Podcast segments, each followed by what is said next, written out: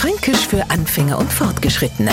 Heute Der Gesundheitsschat. Mittlerweile geht ja nichts mehr ohne gesund. Vegan, Bio, Gluten oder laktosefrei, ohne Konservierung, Geschmacksverstärker und so weiter und so fort. Speziell wir in Nürnberger haben aber schon seit ewiger Zeit einen ganz an gesunden Kong.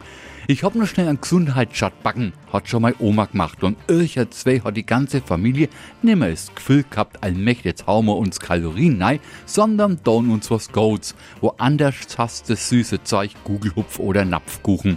In Franken und wie gesagt speziell in Nürnberg klingt es jetzt wie Quellche, weniger nach Fett, Zucker und Dickmacher, na eher nach einer Art Vitamin.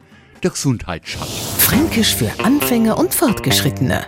Morgen früh eine neue Folge. Und alle Folgen als Podcast auf podu.de.